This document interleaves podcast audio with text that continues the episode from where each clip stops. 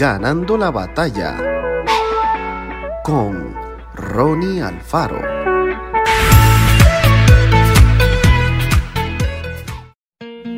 No juzguéis y no seréis juzgados. No condenéis y no seréis condenados.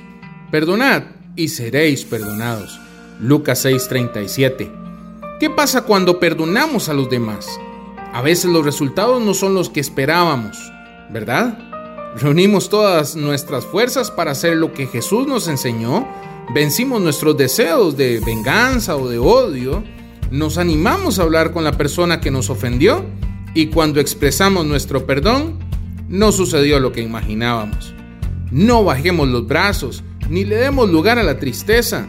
Tomamos la mejor decisión y no debemos arrepentirnos por eso, porque cuando perdonamos, ocurren varias cosas. Número uno, alegramos a Dios con nuestro deseo y actitud de hacerle caso en lo que nos pide. Número 2. Seguimos el ejemplo de Jesús en su relación con la gente que se burlaba de él y lo llevó a la cruz. Número 3.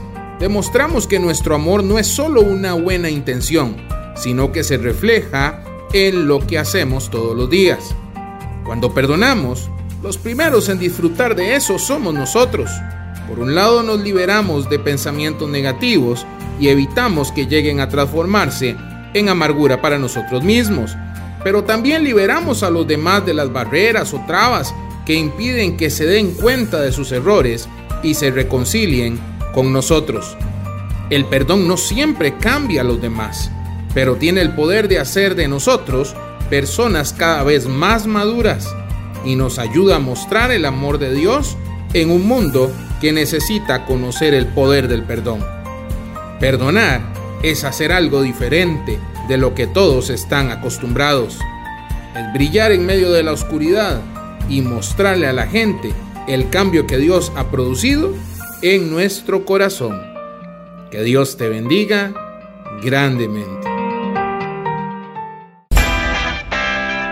Esto fue Ganando la batalla con Ronnie Alfaro. Y recuerda, síguenos en Spotify y en nuestras redes sociales para ver más.